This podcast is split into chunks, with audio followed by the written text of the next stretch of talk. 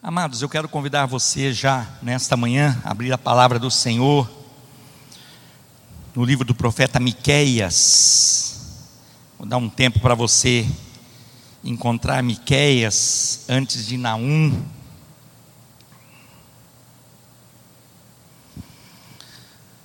Um profeta como os demais, usado nas mãos do Senhor para falar na ocasião com o povo que tinha se distanciado, que estava deixando a vontade do Senhor, que estava questionando a respeito dos dias diante das dificuldades. Miqueias ele profetizou na mesma ocasião, contemporâneo de Isaías. Então, quando você abre aí no capítulo 1 de Miqueias, você vai ver o relato né, de Isaías pregando arrependimento na época de Jotão, Ezequias, e você vai perceber que na mesma ocasião que Isaías, o profeta messiânico, viveu e profetizou. E Miqueias, não diferente dos profetas, sempre sendo usado por Deus para alertar o povo que se arrependesse, que voltasse à vontade, à posição que o Senhor tinha determinado às famílias, ao homem, à mulher. Nessa ocasião, haviam se levantado muitos governantes dados a propinas, a corrupção, e nisso tinha gerado uma cultura no meio das famílias, e as famílias se corromperam. Então os profetas também profetizavam por dinheiro, os sacerdotes traziam palavras também por propina. Havia uma busca incessante em coisas terrenas, materiais, perecíveis. Havia uma necessidade e uma busca constante de coisas, e tudo isso tomava e vinha tomando e tomou lugar na vida do homem, do qual o homem deveria reservar uma parte de tudo aquilo que Deus tinha dado a Deus, a começar a sua vida, o seu tempo, o seu louvor, a sua gratidão, o seu reconhecimento. Então Miqueias, ele foi levantado para como a maioria dos profetas, se não todos, trazer ao homem que se arrependesse e voltasse e entendesse o, para o que tinha vindo a esse mundo e nascido. Como orávamos aqui pelo Theo. O Theo certamente ele veio a esse mundo. Veio sobre ele a luz para que ele louve ao Senhor, seja um adorador do nosso Deus, e mais não diferente de mim de você. Mas no mundo corrompido, onde homens se deixaram corromper, onde o pecado entrou, a morte domina, homens foram levados nessa ocasião e não diferente de hoje. Mas o tremendo é que Miqueias se levanta e nesses sete capítulos, desde o primeiro, trazendo essa exortação às famílias, aos governantes, aos profetas, aos sacerdotes, termina de uma forma diferente esse livro.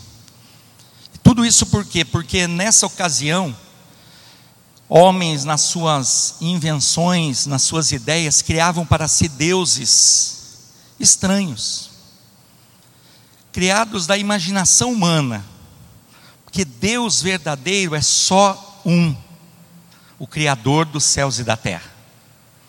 Mas homens criavam deuses, e eu anotei aqui alguns deuses dessa ocasião, tipo Astarote, não é que era o deus que fomentava a sexualidade, que entrava nas famílias para realmente trazer destruição.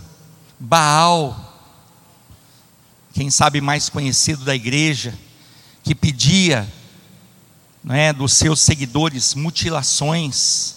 Tanto que, se você lembrar, naquele momento, houve, onde houve um desafio entre a oferta que foi apresentada a Deus e a Baal, os profetas de Baal estavam se mutilando e Isaías é, ainda os animava dizendo: mutilem-se, vamos ver se esse Deus vai atender. Então, homens se mutilavam em nome de um Deus. No caso de Astarote, se envolviam em uma vida promíscua, dizendo que estavam prestando culto a Astarote. Dagon também, quem sabe você já ouviu falar de Dagon? Dagon é aquele Deus que pedia, e sempre a parte maior, e ele queria tudo para ele no aspecto da agricultura, da pecuária. Eu não sei se você lembra quando a arca voltou, né, de dos filisteus, ela voltou porque ela foi colocada no templo de Dagon. E não só por causa da doença, da enfermidade, não é? De tudo aquilo que aconteceu no meio do povo, também aconteceu algo no templo desse Deus imaginário dos homens, criado pelos homens. Quando aquele diante da arca tombou, e ali foi encontrado Dagon com a cabeça quebrada, os punhos, os pés cortados, ele era feito de rocha, e ali estava destruído aquele Deus. Ele dizia que o homem deveria prestar culto a ele, segundo a imaginação dos homens.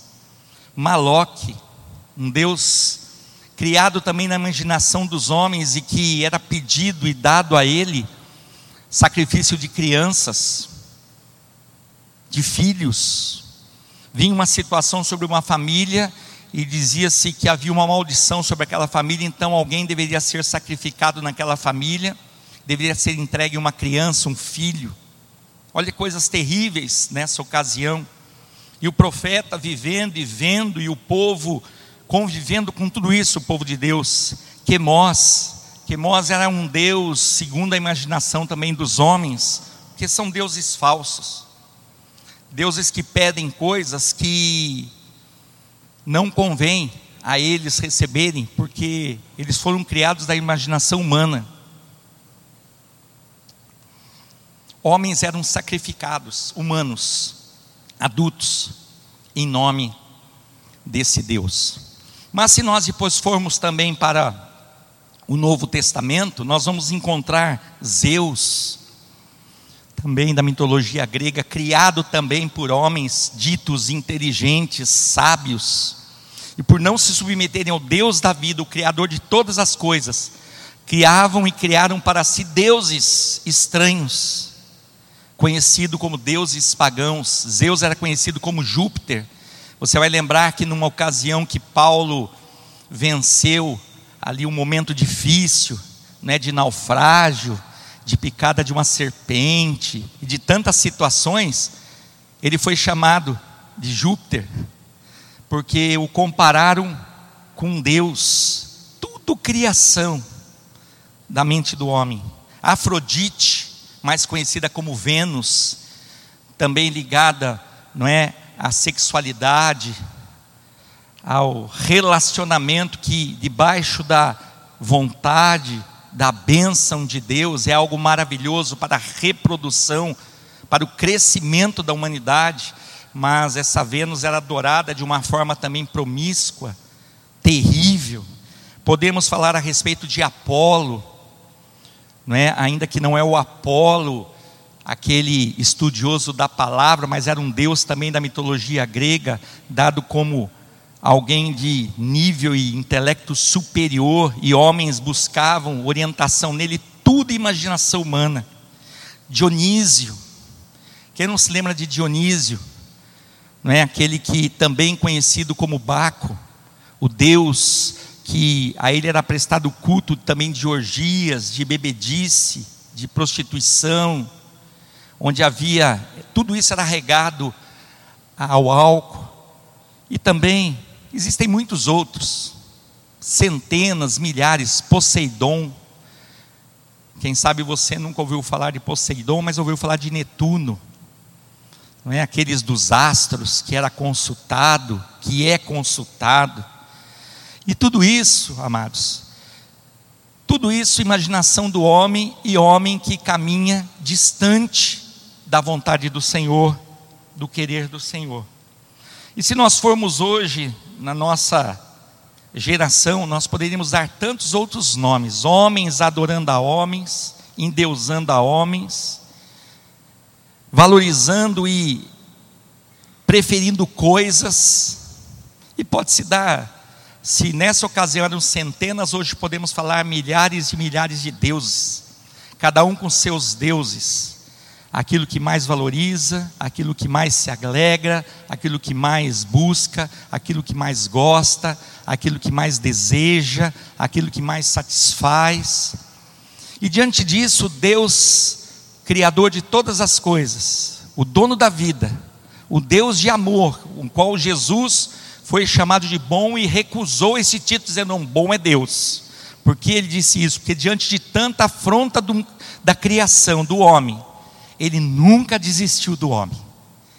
Ainda que trocado por tantas coisas e ditas pessoas, que são todas imaginárias, tudo mentira, tudo engano, mas ele nunca desistiu do homem. E eu creio que hoje não tem sido diferente. Não foi diferente na época de Miqueias, ele não desistiu do homem, não foi diferente na época de Jesus, de Paulo, dos apóstolos, ele não desistiu do homem e hoje, por mais que criemos deuses, deuses com D minúsculo, no qual nos apegamos, nos rendemos, exaltamos, valorizamos e priorizamos, Ele não desistiu de nós. Olha que coisa maravilhosa. E Ele não desistiu por quê? Porque Ele é um Deus bom. Só Ele é bom. E quando chegamos em Miqueias, no capítulo 7, no verso 18. E aí nós entendemos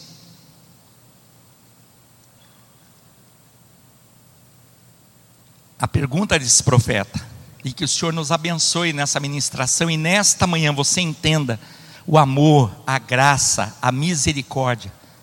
E recebamos o perdão e nos arrependemos. Nos venhamos nos arrepender diante desse Deus tão maravilhoso Diz a palavra do Senhor nesses três versos, 18, 19 e 20: Quem, ó Deus, é semelhante a ti, que perdoas a iniquidade e te esqueces da rebelião, aí você pode colocar transgressão em outras traduções, do restante da sua herança. O Senhor não retém a sua ira para sempre, porque tem prazer na benignidade esse Deus, ele tem prazer na misericórdia. Se você for estudar os outros deuses criados por mentes humanas, é algo que só consome, que só pede, que só subjuga. Esse Deus não. Esse Deus é um Deus de misericórdia. É um Deus de benignidade, um Deus de amor.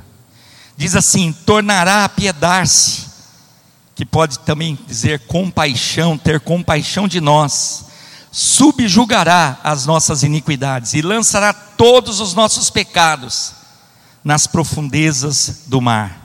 Darás a Jacó a fidelidade e a Abraão a benignidade que jurasse a nossos pais desde os dias antigos.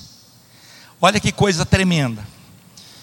Diante de uma situação lá no passado, uma situação que nós conhecemos pelo Novo Testamento, no tempo de Jesus, e citávamos os deuses que os homens buscavam, em deuses que os homens criam, hoje nós sabemos que muitos e muitas coisas têm tomado lugar de culto, de adoração, de entrega de um Deus de amor. Nós nos deparamos com uma situação onde o profeta faz essa pergunta: Quem, ó Deus, é semelhante a ti? Por quê? Porque diante daqueles deuses no passado e dos deuses de hoje, nós sempre somos devedores. Se você procurar alguém e se humilhar e se arrepender, sempre haverá um pedido, sempre haverá um questionamento, sempre haverá uma troca, tipo, vamos ver o que você vai me dar? Ou se não, vai e faz isso. Ou vai e me entrega isto. Era isso que o profeta estava dizendo. Mas diante desse Deus, não. É um Deus que perdoa a iniquidade. E esse perdoar, aqui no hebraico, no aramaico, quer dizer passar de lado. deixar para trás, mas é um perdoar dando alforria, liberdade, livramento. Amados, o homem não é assim. Os deuses, dito deuses, e aquilo que você muitas vezes ama, deseja, almeja busca, tem preço. E não paga para ver, você não consegue, você não alcança. Nós estamos falando de um Deus que nos deu a vida.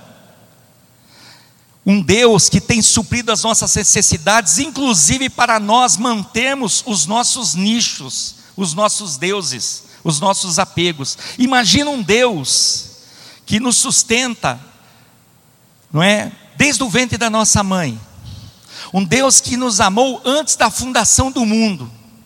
Um Deus que o teu pai e tua mãe não sabia o teu sexo, não tinha ideia do teu nascimento, já te chamava pelo nome. Já dizia: "Tu és meu e eu te amo". Um Deus que te traz a luz e te supre de saúde, de vigor, te dá crescimento, capacita de dons, te dá força, te dá inteligência, abre portas, nos faz chegar até aqui. A maioria de nós, não é, com exceção dos juniores, mas já estão numa transição da infantil para a fase adolescente, da adolescente para o jovem, do jovem para o adulto, que já consegue entender isso, um Deus que supre tudo isso. Ele é um Deus que perdoa. Ele é um Deus que olha para a tua situação e diz: Eu te perdoo. E nos ensina a sermos perdoadores. Tanto que o homem questionando diz: Mas eu tenho que perdoar quantas vezes? Todo dia? Sete vezes? E nós sabemos o que esse próprio Deus disse pela boca do Trino Filho, Jesus. Eu não te digo sete, mas eu te digo setenta vezes sete. Esse é um Deus de perdão, que diz para você: perdoados são os seus pecados, vai e faz o quê? Eu me importo contigo, eu tenho amor à tua vida, vai e não peques mais. Mas se pecar, pelas suas limitações, pelas suas criações, imaginações, pelas suas, pelos seus erros você pecar, você tem ainda um advogado da parte do Pai, que peleja ao teu favor. Amados, como ficar buscando Astarote, Dagon, como Zeus, Vênus, Dionísio. Não, eu não sou grego, eu não sou assírio, eu não sou babilônico. Amados, na nossa geração nós temos muito mais deuses. Tudo aquilo que você coloca como prioridade na tua vida, não sendo o Senhor, tudo aquilo que você coloca em primeiro lugar na tua vida, não sendo o Senhor, se torna o teu Deus. Muitas vezes, a tua própria casa, a tua própria família. Mas espera aí, não, você deve amar a família, você deve amar a tua casa, mas para que você tenha esse amor verdadeiro no teu coração e entenda que o amor é aquele que suporta tudo, você tem que ter o Deus do amor em primeiro lugar. Porque senão você não vai suportar. Esses dias vieram me perguntar, pastor, como que eu devo ofertar ao Senhor? Eu falei, olha, você deve dar tudo ao Senhor. Que no momento que você dá tudo ao Senhor, a partir dali Ele te abençoa em tudo. Se você der aqui, Ele vai abençoar daqui. Se você der aqui, Ele vai abençoar aqui. Se você der aqui, Ele vai abençoar aqui aquilo que você entregar na mão dele, aquilo que você consagrar a ele, ele vai abençoar.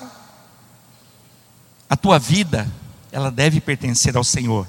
Então, quem, ó Deus, é semelhante a ti, que perdoa as iniquidades, que perdoa os pecados. O homem, perdão, o homem que deve ser semelhança de Deus, Devemos buscar semelhança, não somos assim, mas precisamos buscar essa semelhança. Mas não é só isso. Olha logo depois que diz: que te esqueces da transgressão. Ele é um Deus que perdoa os pecados, Esses deuses criados por homens, por serem imaginação humana, eles sempre pediram sacrifício, todos, todos. Como eu disse, aquilo que você idolatra hoje, você vai pagar um preço. Aquilo que você quer manter hoje, você tem com o teu Deus, você vai pagar um preço. Esse Deus se manifestou, Deus que nos fala de uma forma graciosa. Pela graça sois salvos. Isso não vem de nós, é dom de Deus. Ele é assim, ele é um Deus que esquece das transgressões. Uma vez perdoado, perdoado. É difícil, é difícil nós entendermos isso, porque nós não somos assim. Nós não nos esquecemos, nós temos dificuldade em perdoar, então nós temos essa dificuldade de entender. E se você pegar esse momento, Miquel, ele, ele vem e pesa mesmo. Vem com uma palavra da parte de, do Senhor e sabemos que não foi Ele, dizendo de toda a transgressão dos homens, das mulheres, das famílias, dos que se diziam profetas e traziam palavras para lisonjear o homem, e o homem estava totalmente fora da posição. Sacerdotes que vinham e abençoavam enquanto era para corrigir.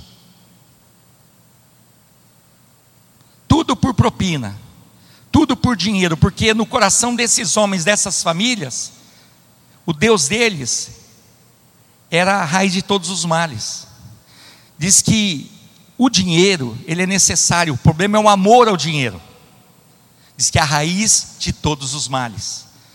E o que acontece hoje já acontecia nessa época.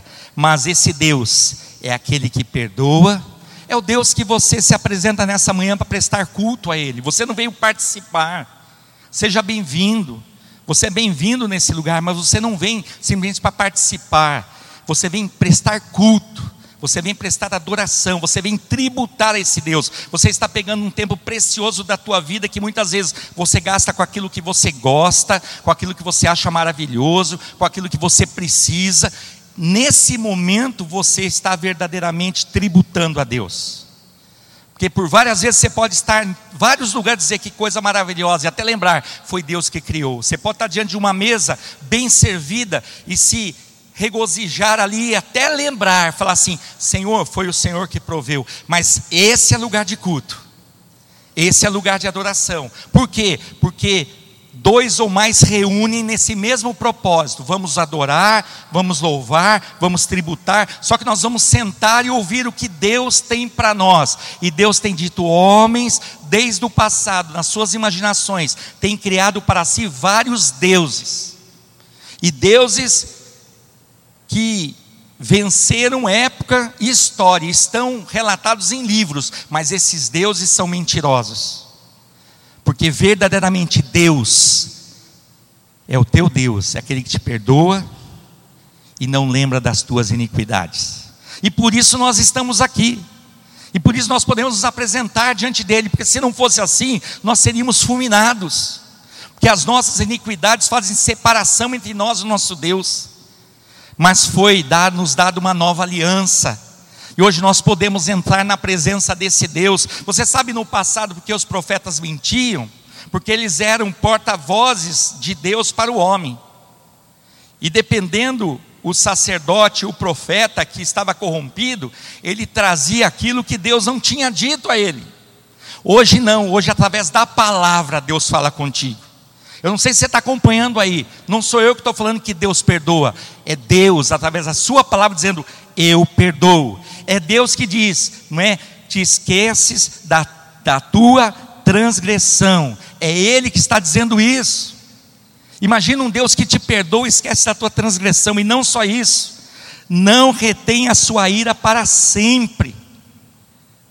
Olha que tremendo, Deus se ira, Deus se entristece, Deus é Pai, e Deus corrige os filhos, e nós somos filhos que Ele ama.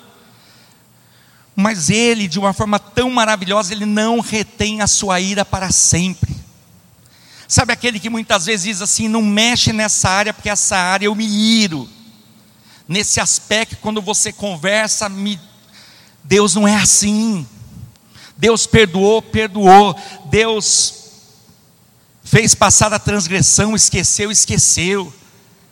Olha que coisa tremenda, porque olha o que ele diz aqui, olha, não é? O Senhor não retém a sua ira para sempre. Olha que coisa tremenda. Porque se fosse assim, nós teríamos chegar aqui e prestar sacrifício toda vez, porque nós erramos todo dia. Todo dia. E nós seríamos consumidos pela ira de Deus. Por isso ele diz para nós: você pode se irar, eu sei que você se ira, mas não deixe pôr o sol sobre a vossa ira. Quer dizer o seguinte: não deixa de perdoar, não deixa de esquecer, não deixe isso ficar passando para outro dia que vai fazer mal para você. É você que vai ficar doente, porque o próprio Deus, ele não retém a sua ira para sempre. E mais, não é? Ele diz, ele tem prazer na misericórdia. Ele tem prazer na benignidade. Alguém pode nos apresentar um Deus além desse Deus que perdoa pecado, que não se lembra mais, que não retém a sua ira para sempre, e tem prazer de ser bom, de ser benigno, uma característica de Deus. Deus de misericórdia e compaixão.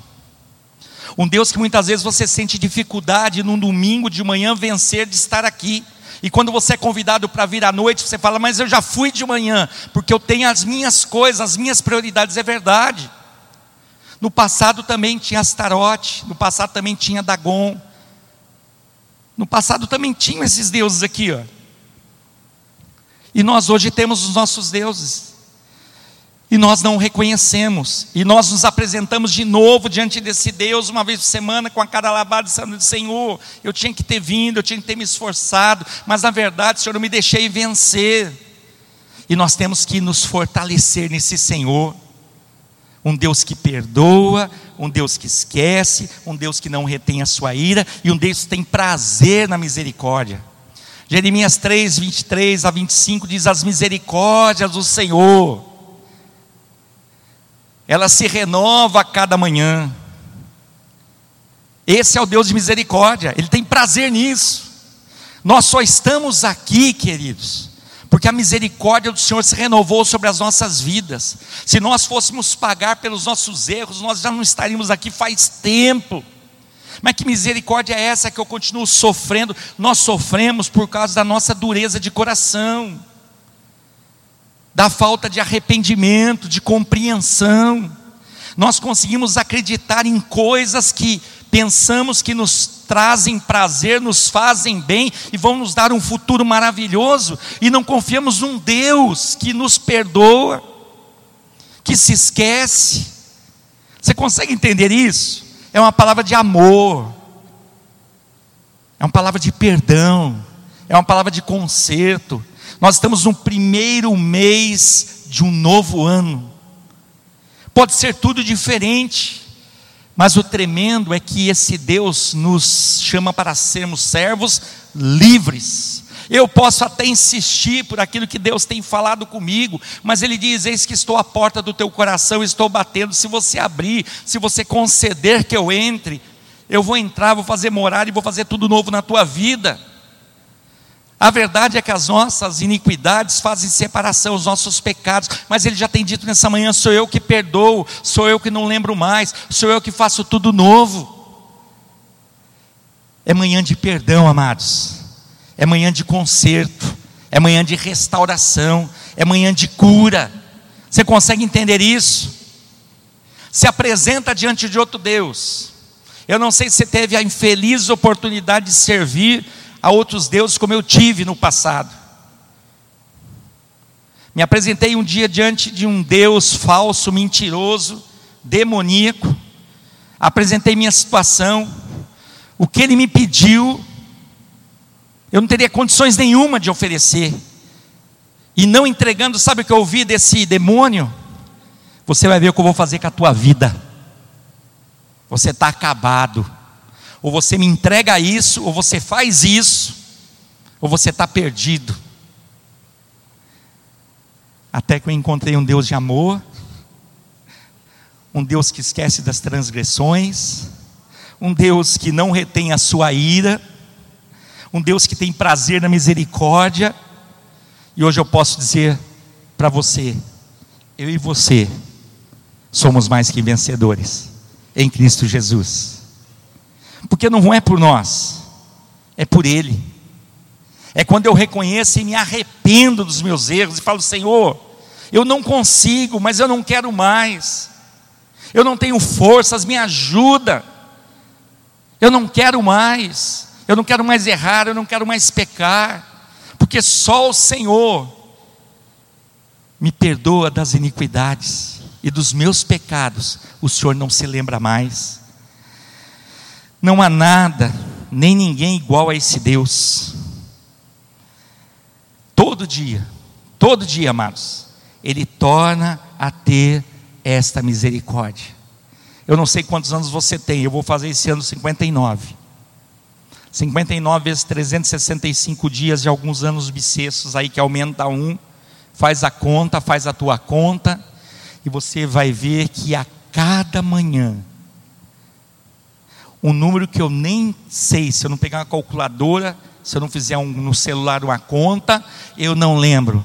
A cada manhã, essa misericórdia foi renovada. Você tem 20, ah, você tem 15, acha que é pouco? Faz vezes 365 e vê um Deus te perdoando e renovando as misericórdias todo dia e te suprindo de todas as tuas necessidades. E dizendo para você: se arrepende, deixa, se humilha, porque dos teus pecados eu não me lembro mais. Que Deus é igual ao nosso Deus? Não tem, amados. Não tem homem, não tem como. Não tem como pôr a figura de um homem para simbolizar esse Deus. É verdade que Jesus se fez homem, habitou entre nós e ficou aquela figura humana, porque ele se fez homem, nasceu de mulher. Mas esse Deus é maravilhoso, amados. Não tem como comparar com o homem. Você consegue entender isso? O homem te perdoa hoje, amanhã não perdoou mais. Ele esqueceu hoje, amanhã não esqueceu mais. Ele tirou hoje, amanhã ele se ira de novo. Ele não é benigno e amanhã não vai ter misericórdia. Mas esse Deus é diferente. É um Deus que te convida a prestar culto, adoração, serviço a Ele. O que, que eu vou ganhar com isso? Você já ganhou, você não vai ganhar. Esse é um Deus que deu primeiro. Os demônios, os deuses falsos te pedem sacrifício para te dar alguma coisa depois. É mentira. É mentira. Porque o que ele vai te entregar, ele já roubou de alguém. É demônio. É Satanás. É imaginação. E ele toma lugar, o homem cria deuses, coisas maravilhosas. Não, mas o que eu estou pensando para mim é algo bom, é algo tremendo. Vai te afastar de Deus. Não é bom, não é tremendo. Você pode viver isso junto com Deus, mas colocando o Senhor em primeiro lugar, nos teus estudos, no teu trabalho, no teu convívio, na tua casa, no teu dia a dia. Todo dia você tem obrigações. Todo dia nós somos tributados, costumamos dizer, não precisamos nem fazer conta, o boleto chega. Isso é o mundo, é só cobrança. Esse Deus já nos entregou algo maravilhoso, Deus deu Cristo Jesus, por amor das nossas vidas, sabe o que é isso? Coisa tremenda. Ah, pastor, mas o momento, mas o momento, Deus conhece, e Ele é poderoso para reverter esse momento e transformar toda maldição em bênção. É só esse Deus que pode fazer isso. É só esse Deus que pode fazer isso. Olha no verso 19, não é? Nós constantemente nós erramos, pecamos contra esse Deus. Mas olha o que, que ele diz: tornará a apiedar-se a ter compaixão de nós, Ele tornará, mesmo nós errando, eu não estou fazendo apologia ao erro, eu não estou falando para vocês, não, pode errar quantas vezes você quiser, porque afinal de contas Deus é amor, não, mas Deus é justiça. E a vinda do Filho do Homem é certa, e Deus está nos dando uma oportunidade nesse dia de concerto. Nós não sabemos se estaremos em pé para o culto das 19 horas, não sabemos.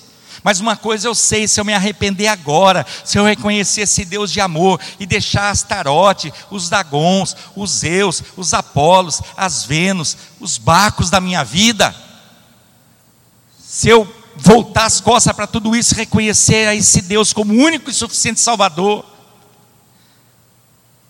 é a compaixão, é o amor, é a misericórdia, é a graça manifestada sobre nós tornará a piedade-se de nós. Olha o que ele faz: subjugará as nossas iniquidades. Outra tradução diz que ele pisará as nossas iniquidades. Sabe quem nos dá poder? Sabe quem nos reveste de autoridade para nós vencermos ao pecado, ao erro, à iniquidade? É esse Deus. Ele tem compaixão, ele diz: se você não tem tido força, sou eu que te capacito. Você não tem condições, sou eu que te unjo, sou eu que te livro. Clama a mim, responder-te-ei e anunciar-te-ei coisas grandes e novas que não sabes. Então nós pensamos que são coisas dessa terra, não, são estratégias para você vencer os dias maus. Você vai ser assediado, você vai ser cercado, você vai ser afrontado, você vai ser tentado, mas é o Senhor que diz: sou eu que piso Sou eu que vou subjugar toda essa iniquidade, quer dizer, eu vou colocar debaixo da minha autoridade, e vou falar para o pecado: até aqui você vai, aqui você não entra mais. Só vai entrar se você der esse legado, essa liberdade. Não, eu quero me lamear, eu quero ser como a porca e voltar ao espojadouro, eu quero ser aquele cão que vai voltar ao vômito, aí não tem jeito. Mas ainda que você faça isso, eu te digo: esse Deus é um Deus de misericórdia. Você vai perder o teu tempo, mas esse Deus é um Deus de misericórdia. Pode ser que eu não te perdoe mais, mas eu não posso falar em nome desse Deus, porque ele diz que ele perdoa os pecados, e deles ele não se lembra mais. Mas isso quando há um arrependimento. Valquíria falava aqui, porque o Theo não pode, não é, ser imergido no batistério, porque ele não tem consciência desse erro. Mas eu e você que já descemos essas águas do batismo e continuamos errando, é só o Espírito Santo de Deus, amados. É só Deus na nossa vida. Porque não tem homem que não erre, não tem homem que não peque, mas cabe a nós nos arrependermos. Olha, ele pisará a cabeça ele pisará a cabeça da serpente. É ele que abate o inimigo. É ele que abate. Não, esse ano eu vou determinar, eu vou pisar na cabeça do inimigo. E comigo ele não. Não, amados. Se humilha diante do Senhor. Reconhece a tua pequenez. Porque ele abate o inimigo. E ele coloca debaixo da planta dos teus pés. É ele que vai bater. É ele que vai destruir. Você consegue entender isso? Amém? Lança todos os nossos pecados na profundeza do mar. Olha aqui, depois de apiedar-se, não é? De ter compaixão de nós, subjugará as nossas iniquidades e lançará todos os nossos pecados nas profundezas do mar. Você acha que isso aqui está escrito por acaso?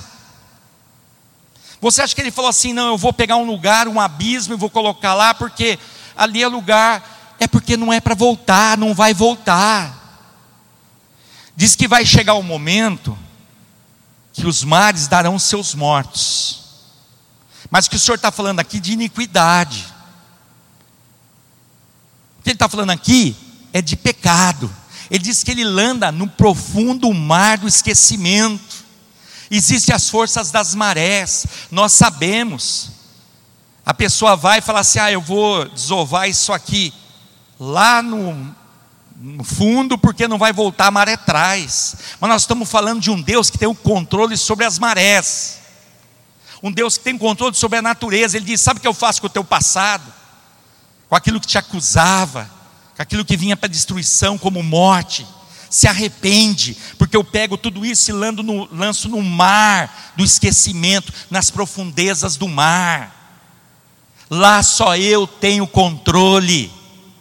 Existem embarcações em mares profundos. Os nossos mares aqui não são tão profundos na costa entre o Brasil. Nós não conhecemos muito o que é isso. Ainda que para nós é. falar em coisa de 10 mil metros, misericórdia.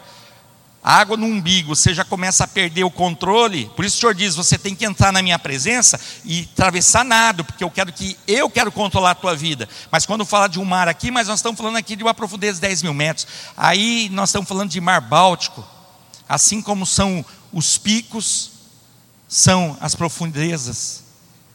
Ali são encontrados muitas vezes por estudos, por, por, por sondas, coisas de 1500, de 1700, e falo, não consegue subir. Porque a maré em cima, a mesma que traz a sujeira que foi lançada na superfície, por isso você não pode ficar nas coisas de Deus de uma forma superficial. Não, eu vou na igreja domingo, aí depois eu toco a minha vida. Não, eu vou buscar o Senhor, não é? da forma que eu acho melhor, porque, amados, você não vai ter paz, você não vai ter vida, que constantemente aquelas situações vão voltar, mas quando você se rende, se humilha, se arrepende diante desse Deus, Ele te perdoa, Ele não retém a sua ira, Ele passa tudo para trás, e Ele pega o teu passado e lança lá no profundo onde nada pode mais trazer, nem ele traz, porque ele não se lembra, mas onde o homem não pode ir. Você consegue entender isso? Quando ele fala assim, eu lanço nas profundezas, fala, não, então é vantagem servir esse Deus, só é vantagem. Quando te oferecem alguma coisa, pode saber que por trás tem uma intenção, é isso é o homem, o coração humano é enganoso, é perverso. Nossa, eu tomei uma vantagem ali, cuidado. Agora, quando é com Deus, amados, é algo maravilhoso. É um Deus que sabe que está pegando nada e está dando tudo. É um Deus que está pegando tudo imundo e dando algo perfeito. E Ele já nos deu. Jesus Cristo, nosso Senhor. Pastor, então tem jeito para a minha vida? Pela palavra, sim. Se dependesse de mim, de repente não, ia te julgar, subjugar, mirar, não perdoar. Mas quando há um arrependimento sincero, um coração contrito diante desse Deus, por isso que ele diz: Eu não desprezo. E o que, que ele faz? Ele faz tudo isso, coisas tremendas. Olha, ele lança do, no, os nossos pecados nas profundezas do mar. Por quê? Para o inimigo não pegar isso e trazer. Por que, que ele lança lá? Para o homem não pegar isso e trazer. E mais, sabe o que, que ele lança lá no profundo?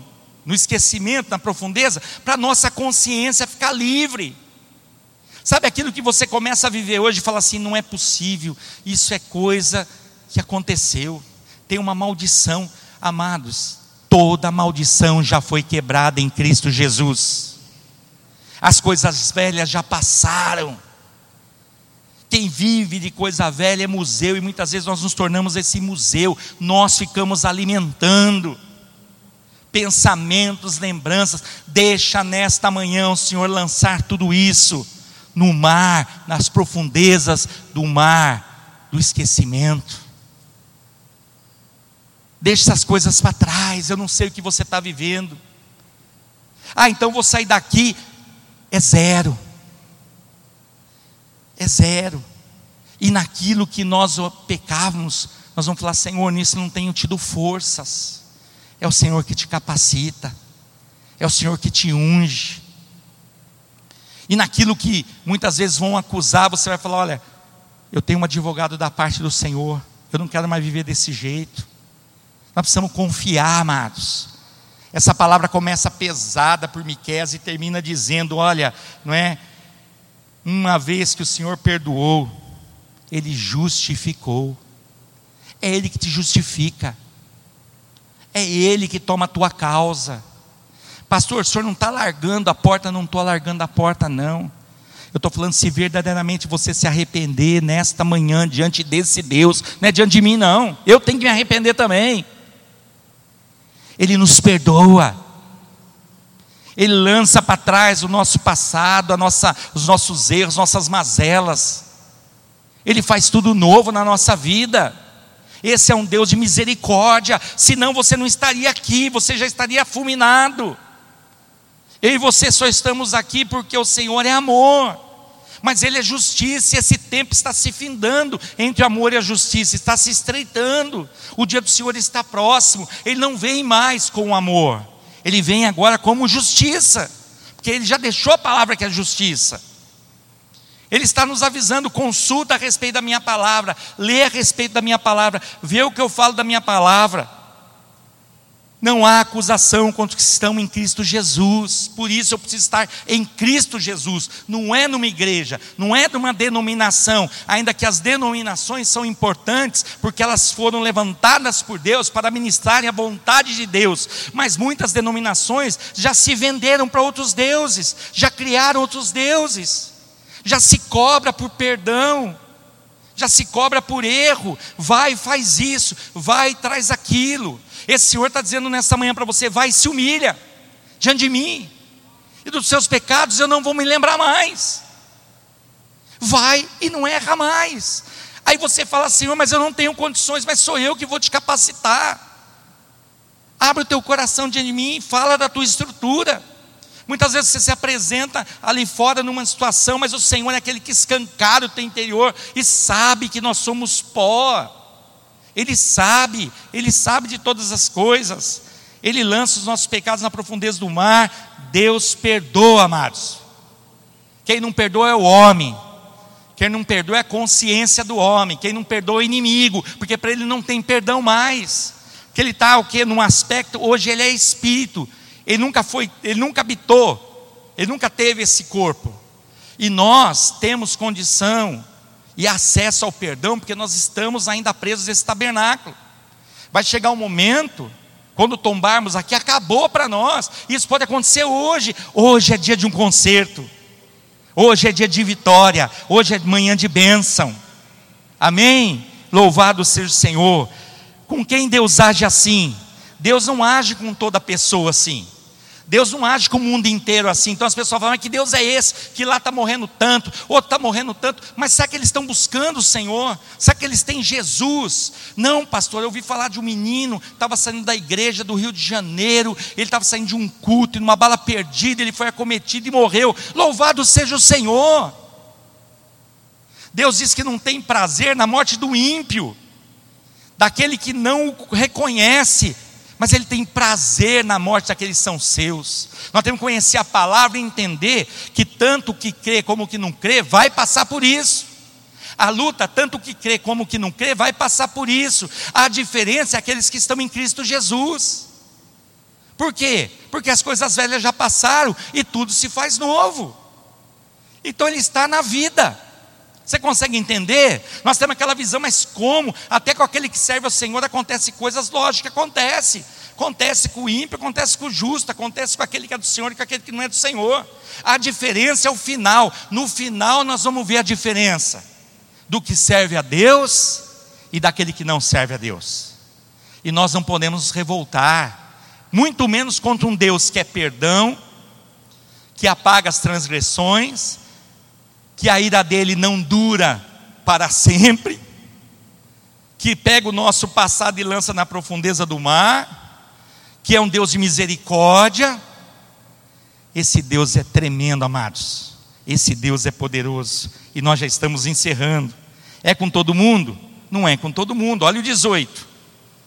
Quem, ó Deus, é semelhante a ti, que perdoas a iniquidade e que te esqueces da rebelião não é? Ou da transgressão do restante da tua herança, então não é de todo mundo. É do restante da herança. Nós temos que entender isso. O Senhor não retém a sua ira para sempre, mas contra quem? O restante da herança.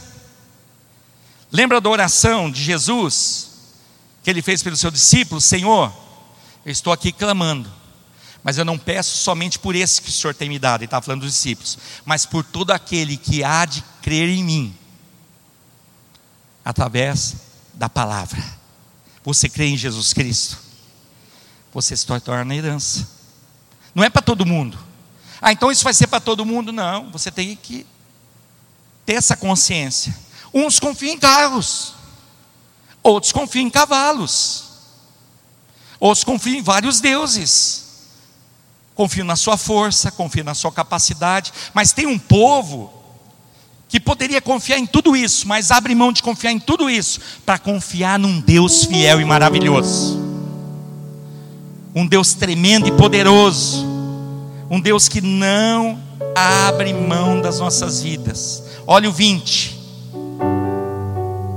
Olha essa herança: darás a Jacó a fidelidade e a Abraão a benignidade que jurasse aos nossos pais desde os dias antigos. Por que, que ele não fala assim Abraão só? Porque Abraão é pai de Isaac, é pai de Jacó. É porque Jacó, e através de Jacó veio o leão da tribo de Judá. Se você olhar em Mateus capítulo 1, você vai ver a genealogia de Jesus. E você vai perceber essa genealogia passando por várias pessoas que erraram, prostituta Raabe, pessoas difíceis, que reinaram e não fizeram a vontade do Senhor, mas o Senhor manteve a sua promessa, porque ele disse que não ia faltar descendente no trono. E nós somos herança dessa descendência. Nós apresentamos aqui o Theo, que é herança de dois jovens e nós estamos largados, não, nós somos heranças de Deus. Por isso nós pegamos as nossas heranças e apresentamos ao Senhor: Senhor, toma nossa herança. E quando eu falo que é uma promessa sobre a vida do Theo, é porque eles tomaram essa decisão de consagrar o Theo. Está selado, há uma promessa. Agora o que, eles precisam fazer? Ensinar o Theo no caminho. Que caminho? A da igreja evangélica. Não, é de Jesus Cristo. É através da igreja? Sim, mas é Jesus Cristo, porque ele diz: Eu sou o caminho, eu sou a verdade, eu sou a vida, e ninguém vai ao Pai senão por mim. Então essa promessa é para todo mundo, é para toda pessoa, não é aqueles que creem, as descendentes de Abraão e os descendentes de Jacó. Não uma raça só judaica. Por isso que ele coloca Jacó primeiro. Falar, não, ele errou aqui, ele poderia colocar aqui Abraão e depois Judá. Não, é porque aqui está no Velho Testamento era a lei, então ele colocou Judá já sinalizando Jacó, sinalizando Jesus Cristo. Vai buscar Jacó, é Israel. Quem é o rei de Israel? Para os homens, eles estão esperando ainda o Messias, mas o Messias já veio. Nosso redentor vive. Nosso redentor vive, amados vive e vive para sempre. Deus fez a promessa a Abraão, a Isaac e a Jacó. E essa promessa é dada a nós. Mas de que forma? Essa promessa, nós tomamos parte dela quando eu me arrependo. Quando eu reconheço que eu não posso viver para mim mesmo que eu não tenho como viver para mim mesmo. Por isso eu clamo: ajuda-me, Senhor. Eu não tenho condição, mas o Senhor pode. Por isso eu não vou nem terminar, eu anotei para ela lá Apocalipse, mas vou pedir para ela trocar lá. Vai para Salmo 37. Coloque-se em pé.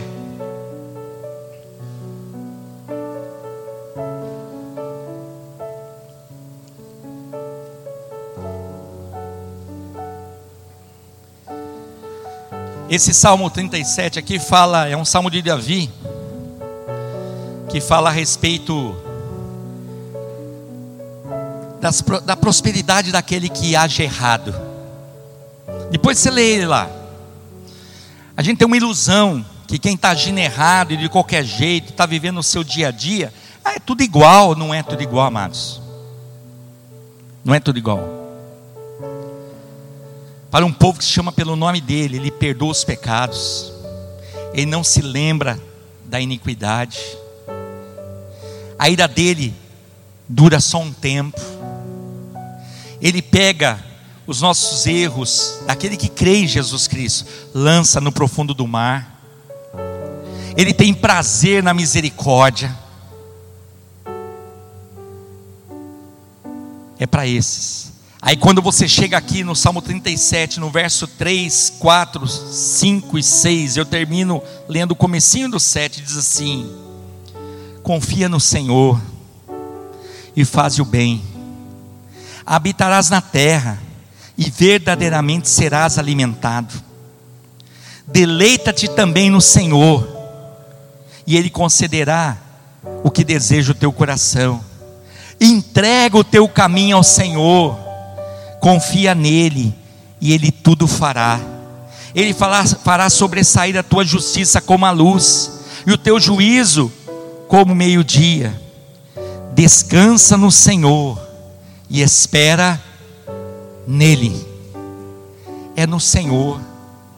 Você consegue entender isso? Os homens estavam confiando em falsos deuses. Aqueles que eram incumbidos de trazer a vontade do Senhor estavam dando sentença por propina, palavra por dinheiro. Os governantes estavam todos corrompidos. Mas o profeta é levantado por Deus e diz assim: Ó oh Deus, quem é Deus semelhante a ti, que perdoa o homem, que restaura o homem, que livra o homem, que guarda o homem, que sustenta o homem, que prospera o homem. Mas não é uma prosperidade terrena. Aqui é conhecido esses três versos, quatro versos, como uma escada da graça. O Senhor nos convida, confia no Senhor, deleita-te no Senhor. No cinco, entrega o teu caminho ao Senhor. E no sete, descansa no Senhor. É para confiar, é para se regozijar, é para se entregar, é para descansar. Eu não sei aqui quantos, pela vivência, pelos dias, pelas dificuldades, pelo tempo de vida, já chegaram a se cansar. Quantos aqui? Falar, eu estou cansado. Eu estou cansado. O Senhor nos chama nesta manhã e quer nos revigorar, nos renovar. Não sou eu que estou perdoando o teu pecado, meu irmão. Não sou eu que estou te isentando de toda a culpa, minha irmã. É o Senhor que se arrepende e deixa. Está dizendo para você: confia, deleita, entrega, descansa.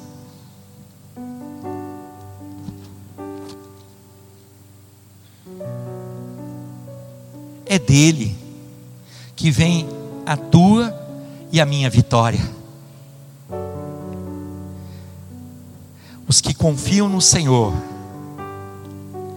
os que se deleitam no Senhor, os que descansam no Senhor, sabe como eles se tornam? Como um monte de Sião, que não se abala, mas permanece eternamente. Feche os teus olhos. Se você puder, curve a tua fronte. Eu não vou convidar você a vir à frente, porque não tem homem que não peque.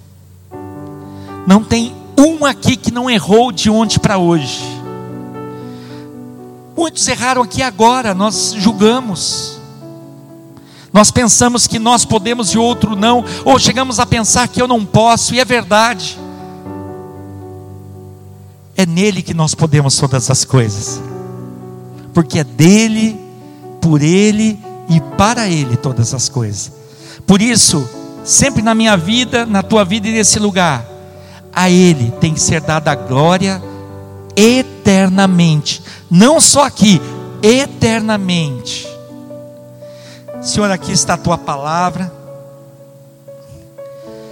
Nesta manhã foram feitas menções de deuses estranhos, deuses que nós tínhamos e temos conhecimento, como deuses que nós não tínhamos e não temos conhecimento. Mas deuses vãos, deuses chamados pelos cristãos de pagãos,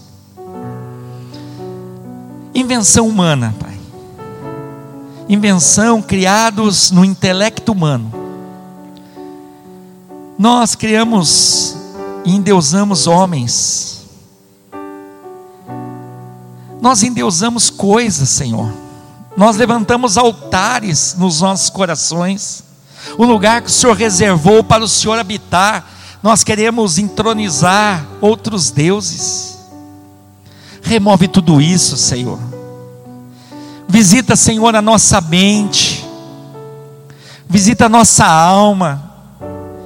Visita o nosso coração porque muitas vezes nosso corpo está enfermando, Deus, está cansado, está pesado, está doente. Vem um cansaço, Pai, terrível. E tudo isso, Pai, porque não, não entendemos e não nos submetemos a um Deus de misericórdia, que renova esta misericórdia, esta compaixão, Manifesta esta graça a cada manhã sobre as nossas vidas. Senhor, faz tudo novo.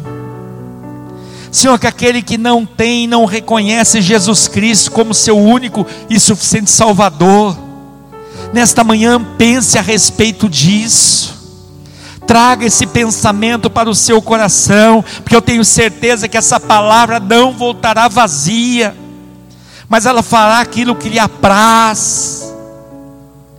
Andamos distantes do Senhor, longes do Senhor. Não, Pai, o Senhor não quer isso. Nós que estamos aqui congregados, que temos frequentado este lugar, nos perdemos na nossa caminhada, pelo tempo, pelo passar dos dias, dos meses, quem sabe dos anos, vamos nos afastando da fonte da vida. Cometemos dois erros, deixamos um Deus que é Salvador, que é supridor, que é guardador, deixamos, trocamos por tantas coisas, mas o segundo mal, nós cavamos para nós cisternas, pensamos que e pensando que vamos viver, subsistir, bebendo das águas dessa cisterna, que nós mesmos cavamos, dizendo: não, eu sei, eu faço, eu posso, eu consigo, mas essas cisternas se tornam rotas, Pai. Elas não retêm aquela água que nós necessitamos para vencer os dias difíceis, os dias maus. Fazemos esses dois males, Senhor deixamos e tomamos nós direção das coisas. Permita-nos, Senhor, a voltarmos à posição de origem, a voltarmos ao primeiro amor. Tanto aqueles que não reconhecem, não têm Jesus como único Salvador, precisam reconhecer isso hoje como nós precisamos reconhecer que não podemos deixar o Senhor por circunstâncias, por propostas, por planos, por sonhos, projetos. Não podemos, Deus, e muito menos levantarmos altares e adorarmos a quem quer que seja. Nós fomos gerados para louvar o Deus da vida o Deus da nossa salvação. Por isso, todo ser que respira, e nós estamos incluídos nesses, devemos louvar ao Senhor. Muito obrigado por esta manhã. Lançamos diante de Ti toda a nossa iniquidade, todos os nossos pecados, porque o Senhor é aquele que cuida de nós. Nesta manhã, o Senhor trouxe à tona situações, circunstâncias, momentos vieram à mente, necessitam desse conserto, vem com esse conserto, Senhor. Livra-nos, Senhor, da condenação eterna. Queremos a salvação que já nos foi proposto e proposta em Cristo Jesus. Eu oro agradecido por esta manhã, nós oramos em nome de Jesus. Amém.